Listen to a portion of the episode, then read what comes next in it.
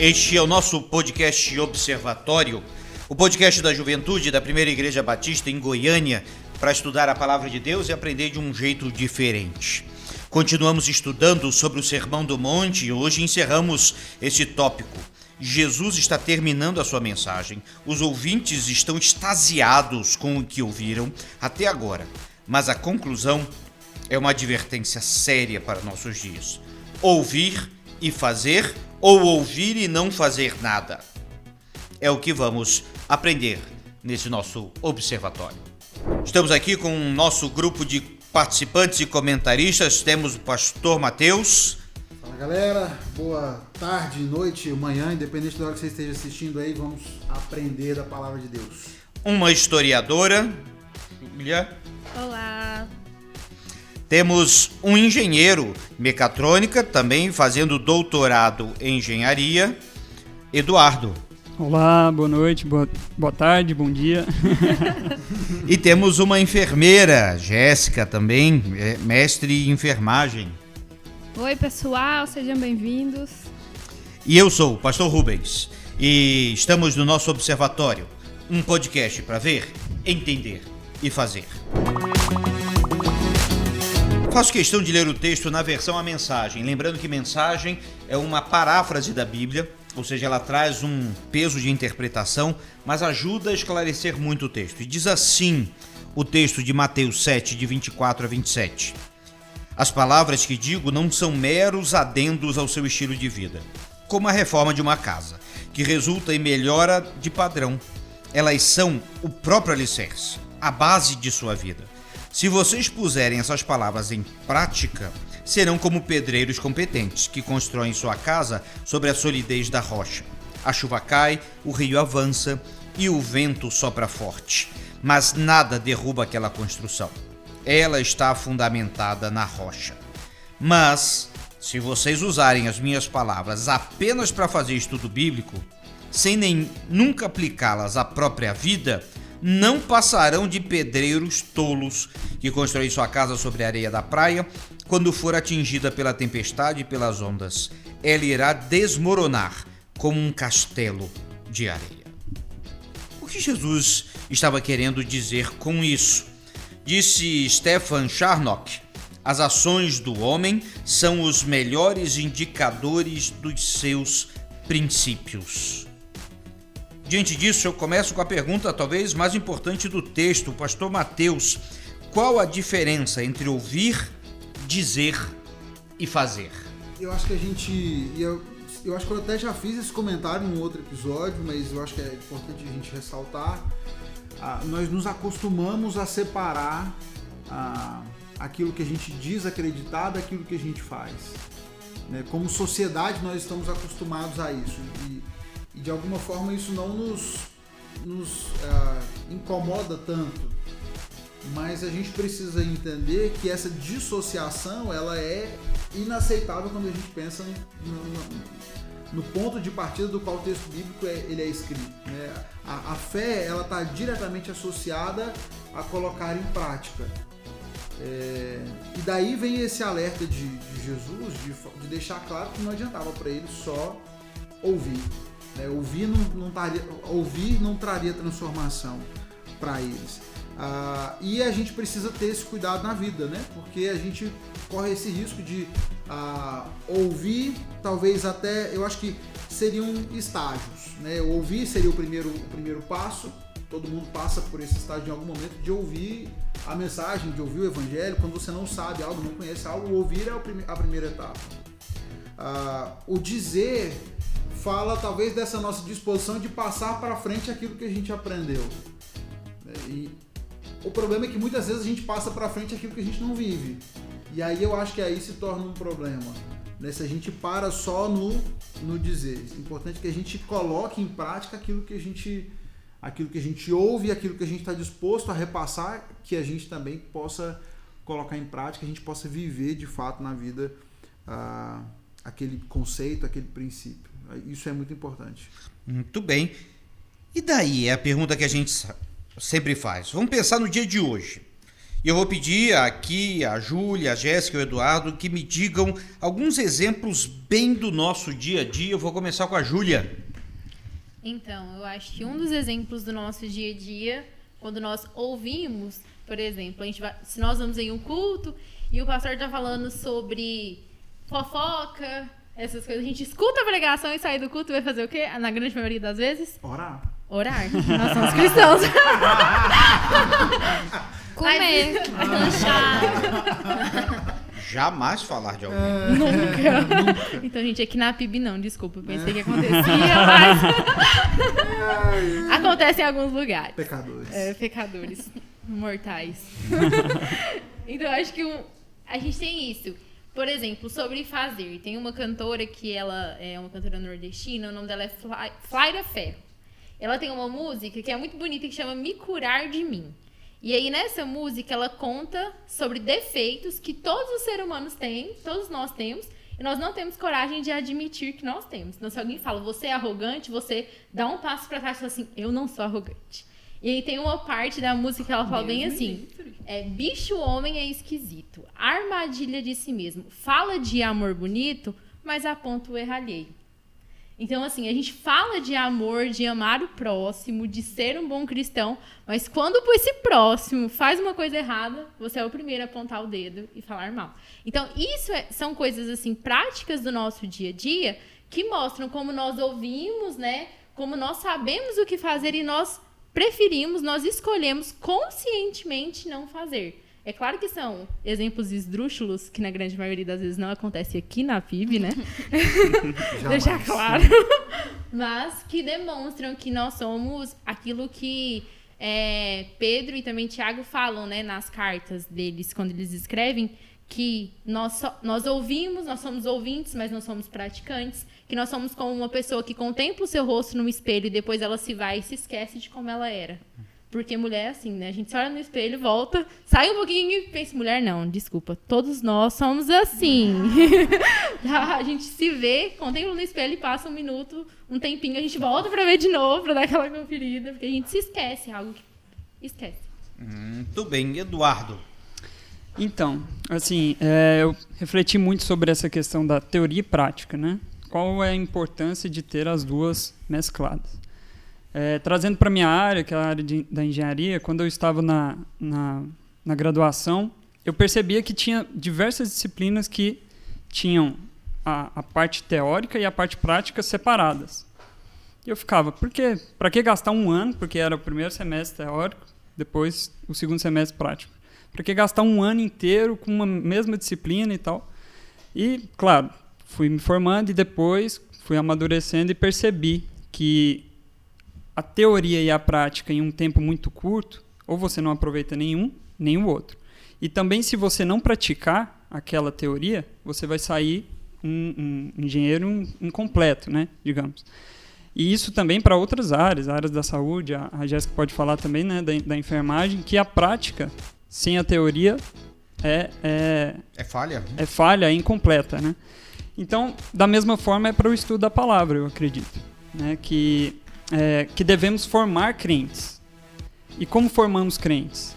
Da mesma forma como foi falado da, da graduação da, da engenharia, é, mesclar a teoria com a prática. Então, a teoria sem a prática nos forma crentes incompletos. É, mas o tempo de faculdade, né, que a gente tem, é, é desconhecido de cada um. Cada um tem o seu tempo tem a vida inteira, então a gente não sabe quando é que você se vai, vai se formar, digamos, né? Isso mostra ainda mais a importância de se praticar hoje e não esperar, ah, eu, eu não tenho, é, eu tenho muito tempo ainda.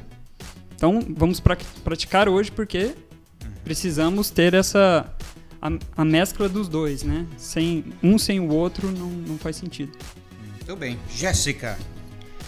Bem, é, como ser crente, né? O que é ser crente hoje? Eu pesquisei no dicionário Google e, O oráculo e moderno. encontrei, é, encontrei uma definição curiosa, olha. É, o crente, eu escrevi só crente. Aí apareceu quem crê ou tem convicção. Lá apareceu, quem crê, acredita ou tem convicção. Ok. Número dois, é, que leva excessivamente a sério suas obrigações ou assuntos com demasiado zelo, entusiasmo e posição acrítica. Então, é, nessa parte aí, nessa segunda é, definição, eu percebi que o Google está se, se referindo a nós, crentes, é, na parte religiosa, né? A primeira, ele dá até um, um exemplo. É, eu estava crente de que hoje ia chover, então se afasta da religião, né? Essa segunda tá atrelada à religião e junto à religião tá a parte acrítica. Então, é, a nossa imagem como crentes hoje em dia está como uma pessoa é, isolada, uma pessoa que acredita é, cegamente em algo que outra pessoa fala, né? Então, um dos desafios né, é, sobre o que é ser crente hoje em dia é você se definir um crente é, verdadeiro e não um crente que, que, que só segue o que outra pessoa que diz crente né, fala e é uma pessoa acrítica. Então eu acredito que é um dos nossos nossos pontos que a gente tem que observar bastante. Mas muito bem. Mas diante disso, parece que é eu até diria, parece que é óbvio. Ah, a gente tem que ouvir, aprender de Jesus e praticar. Se a gente perguntar isso para qualquer pessoa, eu acho que não vai ter um que vai dizer não. Não vão praticar nada, não, vai todo mundo concordar. Mas por quê? Por quê? Então, parece que há mais aparência que prática. Pastor Mateus, como a gente pode entender isso? Porque praticar dá trabalho. Dá trabalho, exige esforço. É, é mais fácil só posar. É mais fácil ser poser, né? É mais fácil ter aparência. Ah, eu acho muito curioso ver os, é, os making-offs de, de foto de Instagram. Não sei se vocês já viram Uhum. esses. Você vê uma foto super legal, a pessoa tá lá deitada, parecendo que tá na praia, é, a areia toda em volta e tirando a foto. Aí alguém tira uma foto de lado, tá a pessoa fazendo pose, às vezes num monte de areia de construção, no meio do canteiro de obra. Mas era muito mais fácil tirar uma foto na praia, num monte de areia no quintal, do que ter que gastar o dinheiro, o deslocamento e todo o processo para poder de fato chegar na praia. Para aquela pessoa só interessava que as pessoas vissem e achassem que ela estava na praia. Ela não precisava necessariamente estar lá. Ela não queria tomar banho de mar. Ela queria que fosse vista na praia. Ela quer ostentar. Ela quer ostentar. e dá trabalho. É, Quando a gente olha, por exemplo, para o texto e a, e a comparação que Jesus faz, construir ah, sobre a rocha ou, ou construir na, na areia, dá muito mais trabalho construir sobre a rocha. É, você tem que, você precisa abrir espaço na rocha para fazer a sua fundação. Você tem que quebrar a rocha para que você possa fazer a fundação nela. Você construir na areia, a areia não oferece nenhuma resistência é, é muito mais do que só escolher. É muito mais do que, ah, não, vou olhar, acho que eu vou fazer aqui. Lá na. Quando a gente foi construir a casa, por exemplo, que a gente mora, a casa do meu pai, é, eu teve que trazer máquina para furar, para fazer o alicerce, porque tinha rocha é, num certo nível já de superfície e não tinha ferramenta e pedreiro que desse conta de abrir a passagem para o pilar da casa na mão. Simplesmente não dava. Precisou contratar a máquina para que ela viesse e perfurasse. Dá trabalho. É, Colocar em prática aquilo que eu digo dá trabalho. Né? Vai exigir que eu abra mão de algumas coisas, vai, exigir que eu me esforce em outras. Eu, para dar um exemplo que eu passei na faculdade, eu fui fazer uma prova de álgebra linear no meu primeiro período de, de faculdade. E no primeiro período eu estava muito manezão, estudando muito pouco, achando que eu ia fazer a faculdade igual eu tinha feito o resto da vida, estudando antes da prova. E não dava, não dava. É, o fato é que eu cheguei na prova de álgebra linear, sabe aquela prova que você não sabia errar? Eu não sabia errar. Eu bati o olho no enunciado e nem para errar eu tinha conhecimento suficiente. E de repente alguém jogou na minha mão a prova toda resolvida. A galera, a galera tinha toda uma organização lá já, que eu tava por fora. resolveram, cada um resolveu uma questão, juntaram e de repente estava passando pela sala uma folha com a prova toda resolvida. E ela caiu no meu colo. Alguém só chegou assim e enfiou na minha mão. Olha o diabo Ah, tentando passar. O professor É, não, exatamente. o professor não viu, porque na faculdade de ninguém acontece isso, né? Nunca. Raramente. Ninguém nunca passou por isso. O professor não viu, eu só precisava pegar a folha que já estava na minha mão e copiar tudo na, na minha prova. Esse foi o zero mais difícil que eu já tirei. Porque eu, de fato, eu não sabia fazer a prova. Eu fui com zero, porque eu realmente não sabia nenhuma das questões. Não me orgulho de dizer isso. Ninguém nunca se orgulhou de tirar zero. E não fez nenhum sentido para nenhum dos meus colegas. Eu tinha a prova resolvida na minha mão. Eu paguei o preço de fazer valer os meus princípios. Às vezes o preço é alto. O meu preço foi fazer aquela matéria no ano seguinte, no semestre seguinte. Foi um preço alto. É, então dá trabalho. Não é só, não é só chegar e ostentar. Jesus fala de dois fundamentos: rocha e areia. Vamos começar do, do ruim para depois chegar no bom. Vamos falar sobre areia. É, é possível conhecer muito e não fazer nada? Como é que é isso, Jéssica? Tenta nos dar à luz. É possível eu ouvir tantos sermões, tantas lições e não fazer nada? Nossa, pastor, tenho alguns exemplos da minha vida, é, da minha vida profissional. É, na faculdade a gente estuda, na enfermagem a gente estuda muito o ser, saber e fazer em enfermagem. É, eu pesquisei em alguns artigos, se alguém tiver interesse para saber, pode é, me procurar. É, e alguns artigos de, de revistas científicas de enfermagem falam que aproximar-se do outro para o fazer exige o saber. O saber teórico, prático, metodológico. Então, é, se eu, eu quero fazer alguma coisa, eu preciso saber fazer aquilo. Muitas vezes esse saber é, eu vou precisar ouvir mas, além de ouvir, ler, estudar, eu vou precisar saber fazer. Como que eu vou fazer uma coisa que eu não sei? Ok, é um mundo assim que a gente tem que é, fundir, né? O, o saber e o fazer. Como que eu vou chegar, no meu caso, né? Vou chegar ali num paciente, eu estudei, é, sei lá, um ano sobre como fazer uma compressão torácica para fazer uma reanimação. Mas, na prática, é uma diferença enorme quando você vê uma pessoa parada ali e vai depender de você é, fazer aquilo ali se reverter. Além de você saber, você precisa ter a, a iniciativa para fazer. Você precisa da iniciativa, da coragem, né? E resgatar aquele conhecimento que você estudou, né? O conhecimento teórico prático. Então, na enfermagem, a gente tem essa necessidade em prol da vida de outra pessoa, né? E eu acho que na nossa vida cristã tem que ser da mesma forma. Não é porque você é, não fez uma pessoa que estava com o coração parado voltar a bater esse coração, que é, você é, fazer uma. Não só fazer uma boa ação não é importante, né?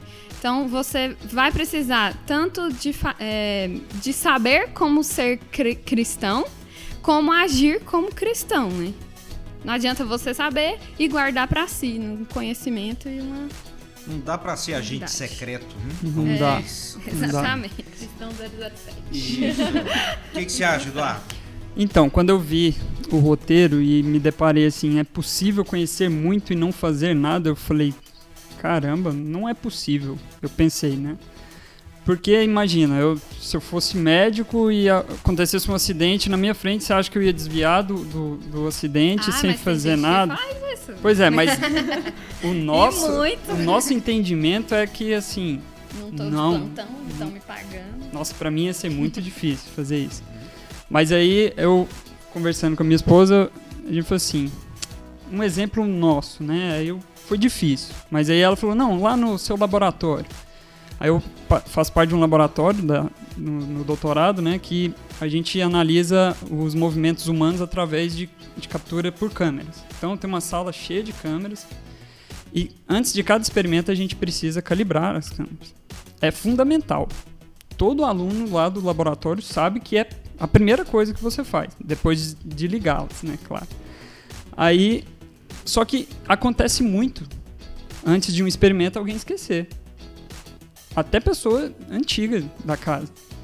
Então, assim, é, eu vejo que inicialmente você até conhece, você sabe que é necessário fazer aquela calibração, mas variavelmente a pessoa esquece ou é, simplesmente ela ela estava tão atarefada, não pensou e, e, e, e simplesmente passou batido, né?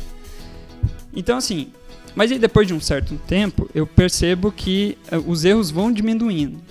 Você vai fazendo menos isso, vai esquecendo menos isso. Então eu pensei, isso tem a ver também com a nossa vida cristã? Bom, talvez sim, porque é, eu vejo que a nossa caminhada com Cristo é, nós podemos conhecer o ensinamento. Pod, é, acredito que se não a praticarmos, a gente corre o risco de que todo esse conhecimento seja em vão. Então, assim, ao longo da, da caminhada, ao praticarmos, aquilo internaliza, interioriza, né? Interioriza. E se o cristão não entender que a palavra de Deus é a sua rocha, é aquilo que, que se baseia os, as suas atitudes. Vou dar um exemplo, por exemplo, no, no âmbito familiar. Todo mundo sabe que adultério é um pecado. Um pecado, enfim, né? É, colocaria inadmissível, mas todo pecado é inadmissível, né? Porém, se ele não entender, se o cristão ou não cristão, né, que conhece, que sabe, né? Porque o não cristão conhece também, sabe dessas dessas teorias, né? E se ele não interiorizar, não achar que aquilo é vida para ele e não praticar, é, ele não vai é, entender a seriedade que é o pecado. Então, voltando àquele primeiro tópico, a prática nos torna é, mais suscetíveis a não a, a, fazer sempre quando você tem um conhecimento. Hum. Então, acho que é isso, isso é muito importante. Estão ligados sempre. Bem, Júlia. Então, eu acho que o que os meninos falaram é importante a gente saber, né, para fazer, conhecer para fazer. Mas a gente, os discípulos, por exemplo, eles foram chamados, né, é uma citação do Paul Believer Toff, que ele fala assim: embora os discípulos devam ser vistos praticando boas obras, eles não devem praticar boas obras para serem vistos. Isso é muito legal, porque tipo a gente tem uma linha teológica que fala que o cristão ele é salvo pelas boas obras. Aí tem outra que o cristão é salvo pela graça. E parece que a gente desmerece todas as boas obras. Mas não. Lá em Efésios diz que nós somos salvos pela graça e chamados para as boas obras. Então, Cristo nos chama para fazer boas obras. Só que essas boas obras que nós devemos fazer, meus caros irmãos, não é só para mostrar para o coleguinha da igreja. A gente não tem que fazer só para ser visto. Então, a gente precisa fazer é porque é o certo de fazer. Então, assim, um exemplo. A gente diferencia muito o nosso culto público, aquele que é onde todo mundo está vendo, e o nosso culto particular. Então, quando é um culto público onde todo mundo está me vendo fazendo as coisas ali da igreja, eu sou um crente impecável. Mas quando é no íntimo ali, só eu e Deus, que pecado, né? Literalmente isso. E Jesus já, já, falava disso há muito tempo atrás. Por exemplo, é, entre os fariseus, que eles iam orar onde? Nas esquinas para serem vistos. Mas querer orar no quartinho só para Jesus, ninguém quer orar, não, né? Então, acho que Jesus, ele chama bastante atenção para isso, né? Eu acho que tem vários fatores que vão influenciar sobre isso, mas essa é uma questão que quando nós fazemos algo não é para os outros, nós devemos fazer algo sempre para Deus. Então quando a gente faz algo errado, normalmente a gente olha para um lado para o outro, a gente esquece de olhar para cima, que é aquele que está vendo todos os lados. Muito bem. Vamos pegar isso aqui, vamos pegar uma fatia disso que é a respeito da omissão. Diante de um ponto polêmico, de algum momento na vida e tudo mais, o crente que sabe, ele entende e se omite de tomar uma atitude ou fazer o que é certo. Omissão também é não fazer nada. Pastor Mateus. omissão é pecado. Eu acho que a gente tem que entender isso. Omissão é pecado, né? Tiago deixa isso muito claro, né? Quem sabe que deve fazer o bem e não, E não faz, faz, comete, comete. pecado. Então, ah, não dá pra gente trazer o princípio, ah, talvez, jurídico para o campo da fé, né? Não dá pra... Ah, não, mas eu não disse isso. Não, mas... Né? Então, o- não dá pra eu usar dessa, dessa área de dúvida, dessa área cinzenta para me, pra me eximir. Não, eu não fiz nada de errado, eu só não falei. Mas para o texto bíblico e aquilo que a gente aprende, é que se você sabe que deve fazer e não fez, você comete pecado. Eu acho que parte dessa nossa dificuldade, de, e dessa tentativa de tantos em querer deixar ok é, a- o eximir, vem do medo de, de contrariar e como as pessoas e como você vai ser visto contrariando o- um comportamento. Por exemplo, você está no seu ambiente de trabalho ah, e o seu chefe chega para você e fala: tira essa nota. Você sabe que aquela nota é fria, que aquilo não existe, que aquele trabalho não está sendo feito. É, aí eu vou falar, ou eu vou me recusar a fazer e vou perder meu emprego.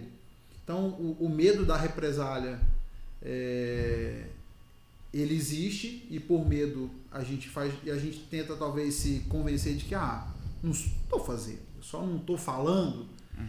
É, e tem também a, a questão de que às vezes aquilo pode nos beneficiar né? Então se, se algo de, se aquilo de alguma forma beneficia eu acho que eu posso me esconder atrás do silêncio mas não é o que a palavra de Deus nos ensina se você sabe e não faz o que deve fazer comete pecado. É pecado, omissão é pecado. Júlia, a gente pode tirar um exemplo disso? Acho que sim, a gente tem, um- eu acho que tem um exemplo muito claro na história que conta a, a rainha Isabela, né, da França, ela se casa com o rei Eduardo II da Inglaterra, lá ali no, no início do século XIV. E esse rei, ele era, como é que eu vou dizer? Ele não era a figura que o rei tinha que aparentar, que era um rei guerreiro, Ele era feio? não, não por isso, é porque ele ele traía a esposa com homens da corte. E isso era algo inace- inace- inaceitável pra corte. Porque ao invés do cara produzir um herdeiro, ele tá lá com seus amantes. E isso causa uma instabilidade política muito grande. Porque você já tem um rei que não tem uma aparência de guerreiro. E você já não tem um rei que não tá produzindo um herdeiro, o que, esse homem serve? Se ele não serve pra proteger o seu, seu, o seu reino e nem pra produzir um, um sucessor, esse cara então nem é- pode ser chamado de rei. Ele não tem as duas principais funções de um rei, né? Na Idade Média. E a, a questão que mais apresenta era a omissão da esposa dele. Porque ao longo da história a gente consegue perceber várias rainhas que vão interferir diretamente da história e vão se impor. E ela não. Ela tem a aparência rainha Isa- Isabela, é claro que no início, porque no fim ela muda completamente, no fim da história dela, mas ela é aquela rainha que ela é complacente. Ela deixa o rei fazer tudo. Ela não se impõe. E isso vai custar muito para a Inglaterra. Daqui. Vai, vai custar dinheiro, vai custar crise entre os nobres e o, o, o rei, vai criar uma instabilidade, vai facilitar a, a guerra entre a Escócia e a Inglaterra, entre a França. Então, consegue perceber como que a omissão de uma pessoa que ela tinha um papel fundamental na história, ela possibilitou esse tanto de problemas? E ela ter sido omissa vai fazer com que o marido dela traia ela tantas vezes que vai chegar um momento que ela vai se revoltar contra ele, vai trair ele com o rei da França e vai destronar o rei da Inglaterra. Então é assim que termina a história. Caramba. É. É algo bem puxado. Então a omissão realmente é algo bem. Então, olha só, Jesus falava a um grupo muito religioso. Aquele tempo era um tempo onde a religião transpirava em todos ali.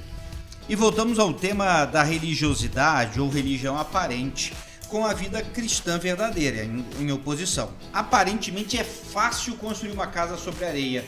O pastor Mateus chegou a tocar nisso. Construir uma casa sobre areia é fácil. Joga tijolo em cima e talvez você termine muito mais rápido até que venha a chuva. Dá mais trabalho andar como Cristo andou? Eduardo, É, é, pensando primeiramente na, na afirmação, né? Que é mais fácil construir uma casa sobre a areia.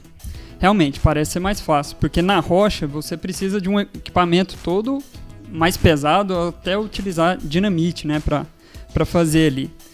Mas com certeza o, o fácil sai caro depois.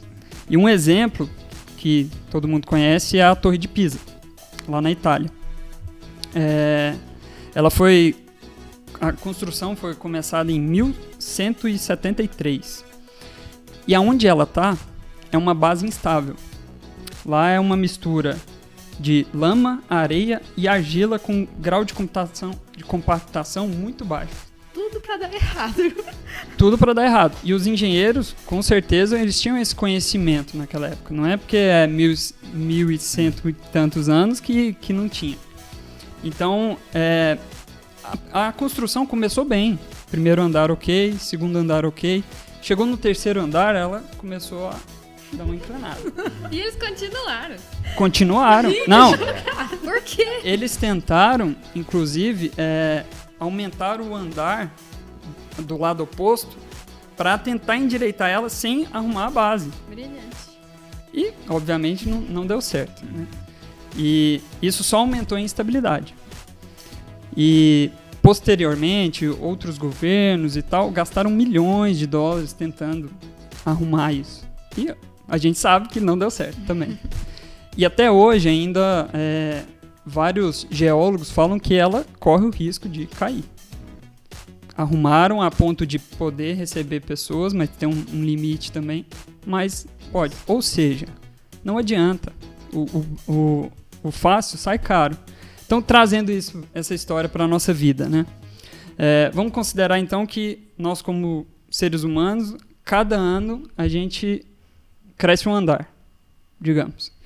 Se você cresce, se a, se a sua base está na areia, ou seja, você não tem uma base sólida, você vive no mundo e, e simplesmente ignora toda a, a palavra de Deus, pode ser que você viva no começo ali tranquilo. Até vários anos, passar mais ainda do terceiro andar. Só que vai chegar um dia que a tempestade vai chegar, o seu solo pode ceder. Então, não adianta. Não tem caminho fácil. Não existe esse caminho fácil. Não tem atalho. Né? Não tem atalho, não, não existe isso. Então, é, respondendo a pergunta, quando andamos com, como Cristo andou, pode ser que dê mais trabalho no início, porque você vai ter dificuldade com amigos, amigos, né, entre aspas, que, eram, que são do mundo. É, a mudança interna também é difícil, porque às vezes você tinha um padrão que totalmente é, desconexo com, com o que é a vida cristã. Mas assim que o crescimento em Cristo começa, você chega a, a, a um ponto em que nenhuma surpresa vai afetar a sua base. Você não vai estremecer. Às vezes você tem que fazer uma reforminha ou outra, mas isso é, é inerente, independente de quem é Cristo, de quem uhum. acredita em Cristo ou não. Então, é, o alicerce tem que ser Cristo. Ponto. A partir daí, o crescimento com certeza é certo. Hum. Jéssica, como é que você entende isso? Bem, é, dá mais trabalho andar como Cristo? É, com certeza, né?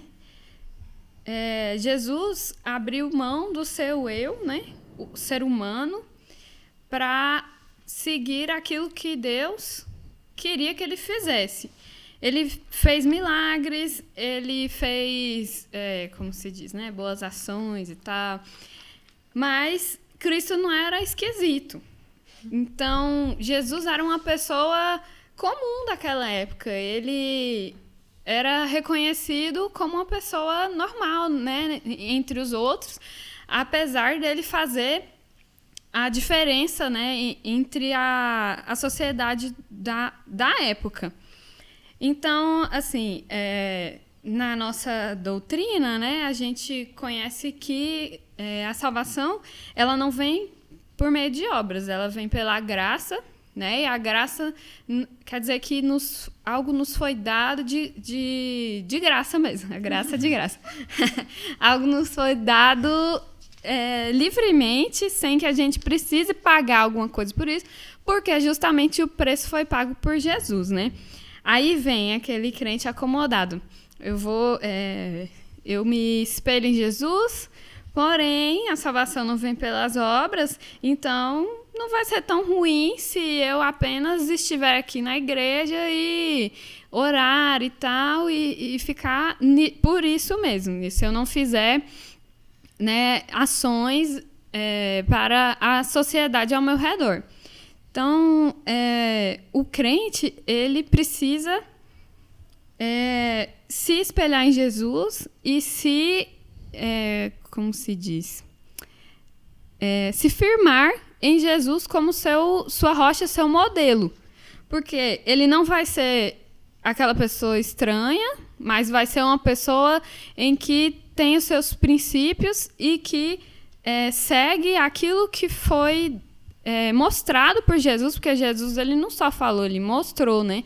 Ele mostrou que era possível um ser humano é, viver como ele viveu, porque ele era humano, mas ele era Deus. Então, Cristo é, nos mostra que, sim, a gente pode seguir o exemplo dele, mas que, como foi difícil para ele, também será difícil para nós. Interessante que Cristo ensinou sobre oração e orou. Ensinou sobre perdão e perdoou. Mas naquela época vivia, eh, como eu falei, a religiosidade, a doutrina dos fariseus era cheia de regras impossíveis. E na realidade, ser crente não é seguir regras. Como crentes, temos regras, sim. Mas não é a regra pela regra, mas pelo contrário, é por o amor de Cristo e o amor de Deus nos constrange a sim fazer o que é certo.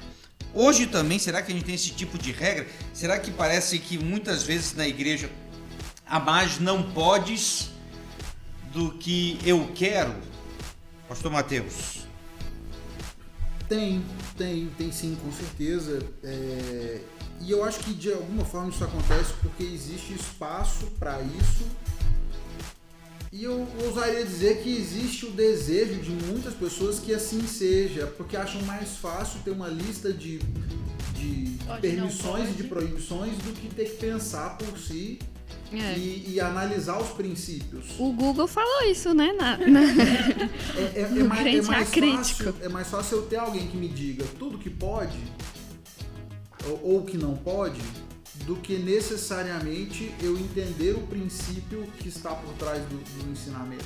Jesus, e aí pensando nesse contexto de Jesus com os fariseus, Jesus questionou muito isso ah, quando, quando ele eh, faz com que eles repensem em alguns mandamentos, por exemplo, né? Ah, vocês falam, vocês já foram ensinados que não devem adulterar. Mas quando você para pra ficar secando a, a, a moça que passou, você já tá adulterando com ela. É, ele, ele leva aque- aquelas pessoas que estão ouvindo ele a entender que é muito mais do que só o que você fez ou até onde você foi, mas muito mais o, o princípio que está envolvido ali. E, e para a gente lidar com isso é, é um desafio. As pessoas não querem pensar. As pessoas acham mais fácil alguém que dê todas as respostas. Muitas perguntas que a gente recebe como, como pastor, o senhor com certeza tem a sua grande dose de perguntas que o cara sabia a resposta antes de chegar para perguntar. Ele sempre soube a resposta. Só quer saber o que, o pastor vai Mas ele falar. quer saber o que o pastor vai falar. É, e talvez na esperança de que o pastor não toque num assunto que ele sabe que não deve, mas se o pastor não falar, então tá liberado. É, porque, né, é tentando jogar ali na, na brecha da lei. E- Aí a culpa já não seria dele, seria do pastor, É, digamos. Ah, foi o pastor que falou. É, Advogado, é. esse aí.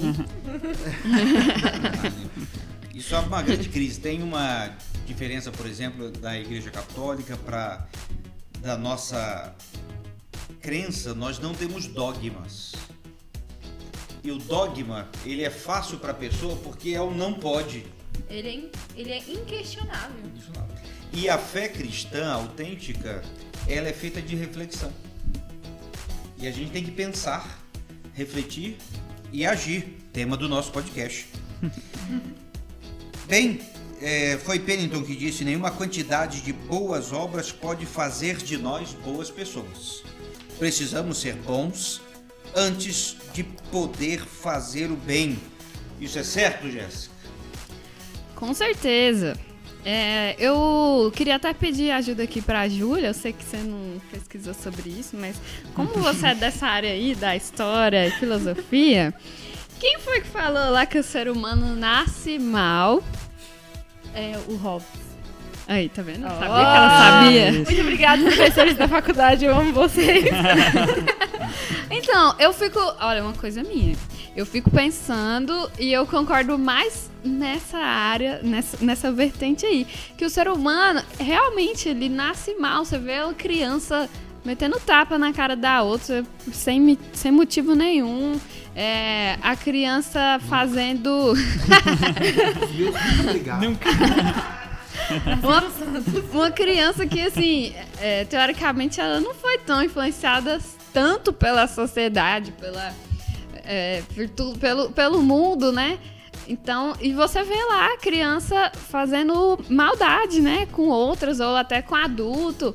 Uma vez uma colega minha de trabalho falou que ela tinha um sobrinho e que é, esse sobrinho, a mãe dele tava rindo, aí ele viu a mãe dele rindo, aí ele chegou assim e meteu tapa na mãe dele.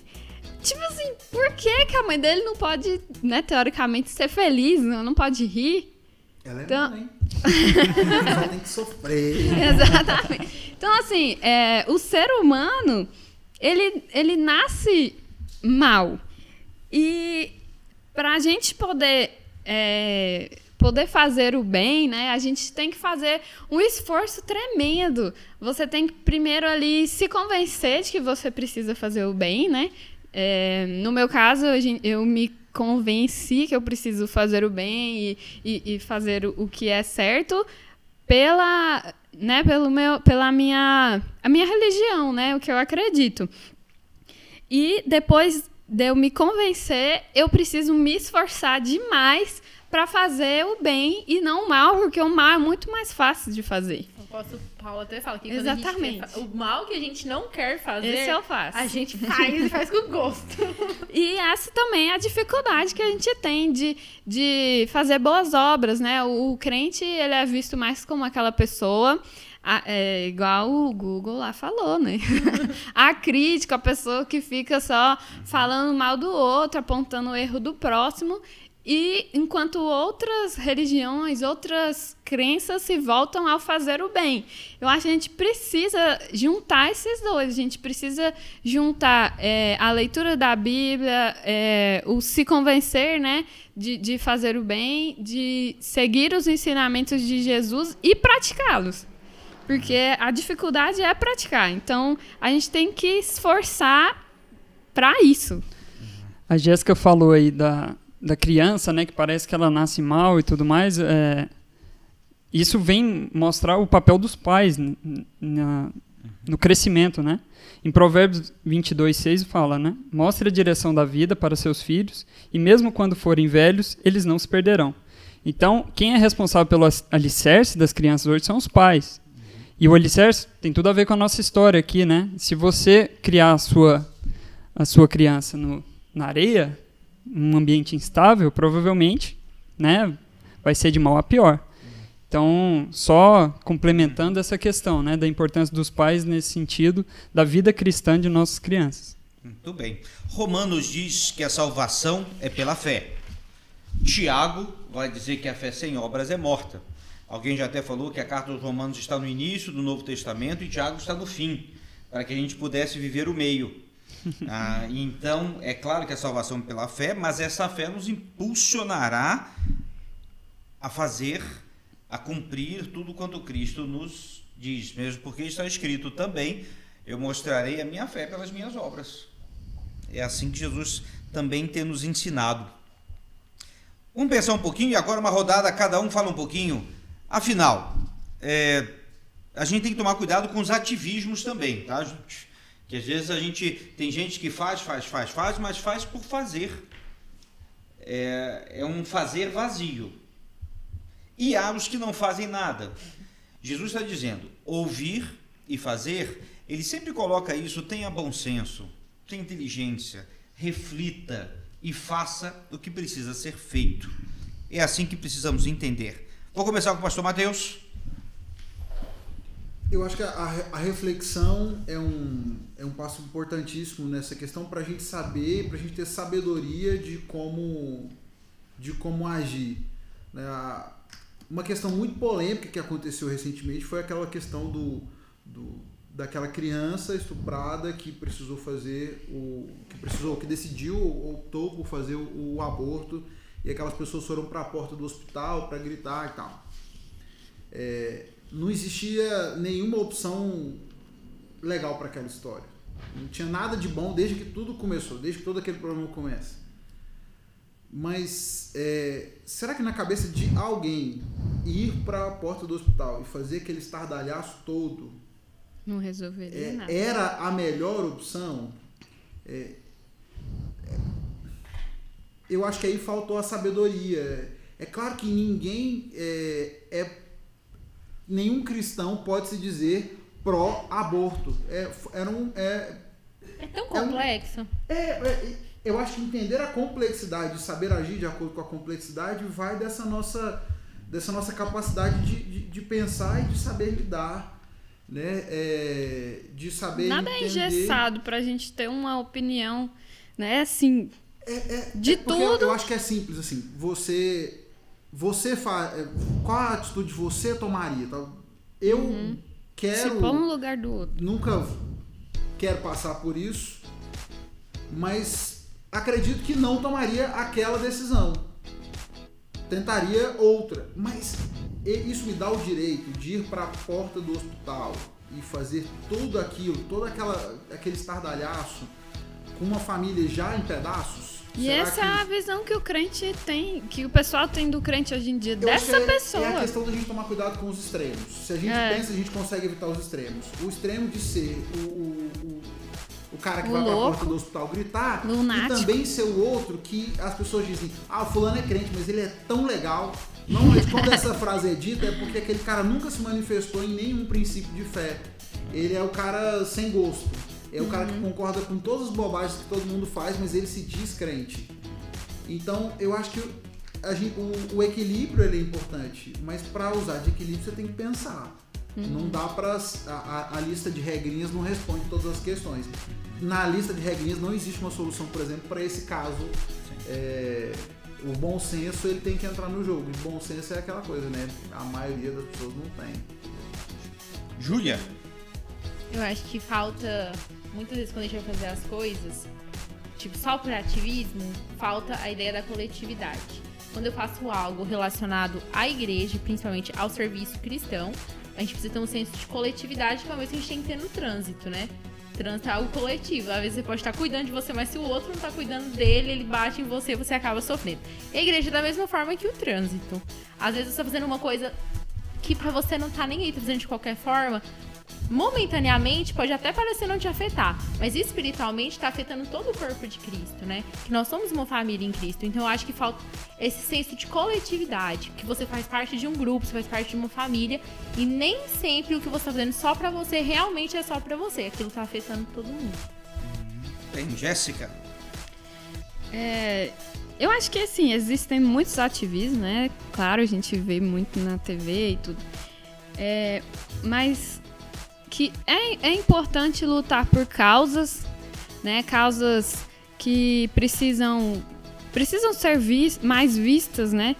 Que são esquecidas, pessoas que precisam de, de, de lutar por de, de lutar por melhorias para si, para uma comunidade.